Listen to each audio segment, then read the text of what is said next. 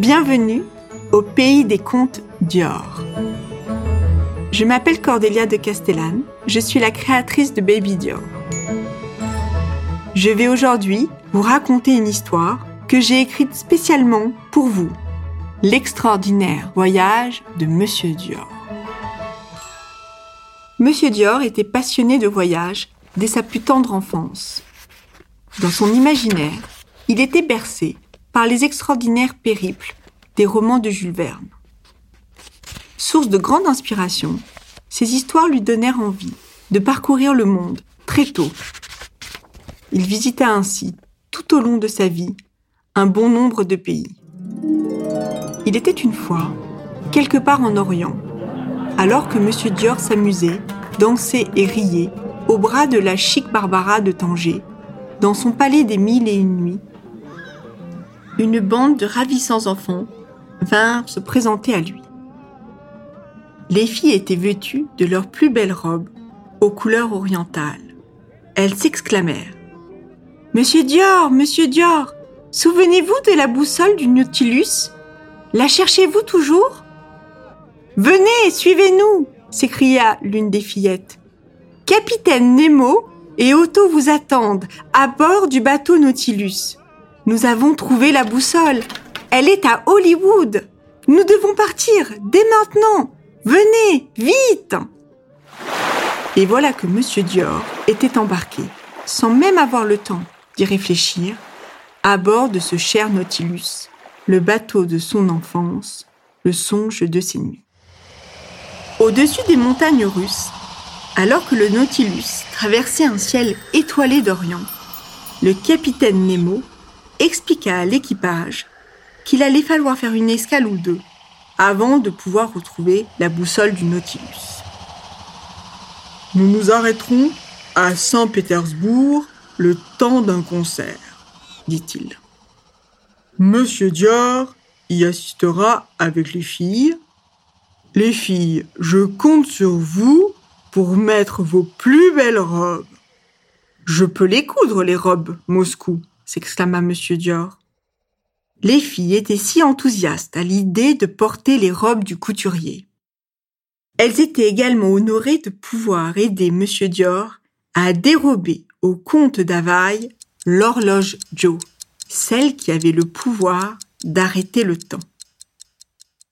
Ils avaient besoin de cette horloge pour le reste de leur périple. Monsieur Dior cousit les robes en un claquement de doigts elles étaient merveilleuses.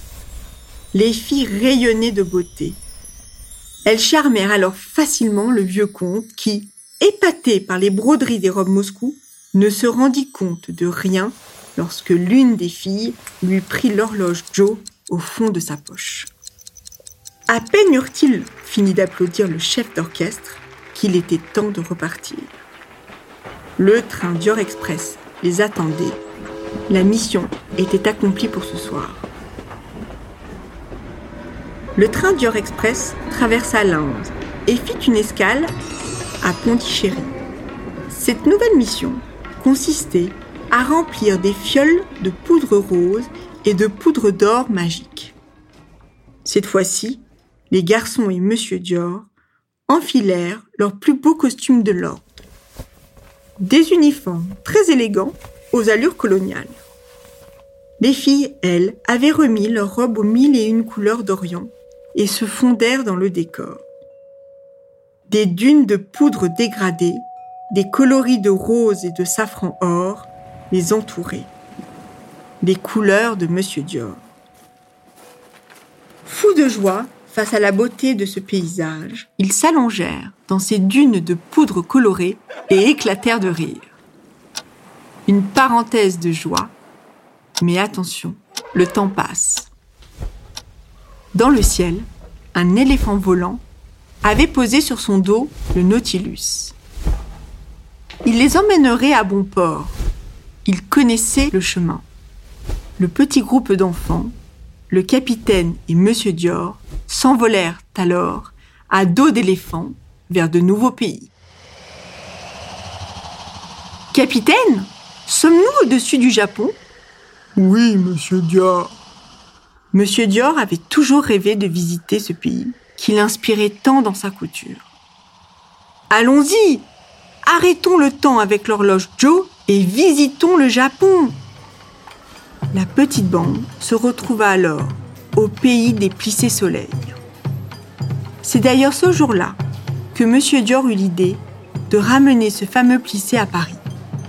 Tels de petits écoliers, ils parcoururent, en riant, les allées des cerisiers en fleurs. Soudain, le sol se déroba. Ils tombèrent alors dans une eau bleue nue. Mais que se passe-t-il? s'écrièrent les enfants. Au beau milieu des vagues, une baleine apparut et dit Ne vous inquiétez point, je suis Bella, la baleine, et je viens vous déposer en terre sûre.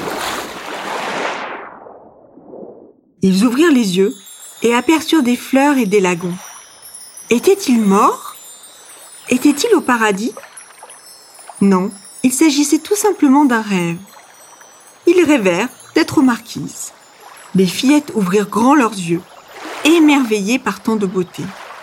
Monsieur Dior, lui, songeait alors à créer des robes couleur lagon et brodées de milliers de fleurs. Entouré par tant de sources d'inspiration pour sa couture, il en eut presque oublié leur périple. Le capitaine s'affola. Où est le Nautilus? Comment allons-nous faire pour le retrouver? Comment allons-nous faire pour voyager? C'est alors qu'une pieuvre, couleur émeraude, surgit et leur promit de les aider. À l'abordage Telle une montgolfière, la pieuvre les fit survoler les océans. Direction la Californie. Terminus ou presque. Ils étaient enfin arrivés en terre d'Hollywood, là où la boussole du Nautilus se trouvait. Vite, arrêtons le temps pour dérober dans les studios d'Hollywood la fameuse boussole, s'écria M. Dior. Sur des vélos et des skateboards, l'équipe dévala les grands boulevards le long de l'océan et de ses palmiers en direction des studios. Le temps était figé, Hollywood scintillait. L'équipe entra dans le premier studio et trouva la boussole si facilement que le capitaine et Monsieur Dior éclatèrent de rire. Vite, grimpons sur les vélos volants et envolons-nous vers Naples retrouvons notre bateau, dit le capitaine. Tempête à l'horizon cria le capitaine. Soudain, coup de tonnerre, tous tombèrent de leur vélo et atterrirent au milieu d'une jungle sauvage. L'une des petites filles regarda la boussole du Nautilus. Il y était écrit Amérique du Sud. Voilà que des Indiens les entourèrent et se moquèrent de leur chute. Les filles, fascinées par leurs costumes, décidèrent de se créer des parures colorées et parcoururent la jungle en petites exploratrices. Pendant ce temps, le capitaine demanda à Yuri, son perroquet, de retrouver le Nautilus et de lui partager leur position. Yuri, couvert de poudre rose magique, s'envola et revint quelques jours plus tard à bord du fameux navire. Ils étaient sauvés En route pour la douceur de l'Italie. La mission était achevée et la boussole avait repris sa place à bord du Nautilus. Ce voyage plein de péripéties leur fit découvrir un monde différent de Paris. Les aventuriers prirent conscience de la place et de la force de la nature et des animaux sur notre belle planète. Monsieur Dior avait maintenant tous ces merveilleux souvenirs à raconter à ses amis. Personne ne s'était rendu compte qu'il avait gardé l'horloge magique. Il souriait à l'idée de parfois pouvoir arrêter le temps.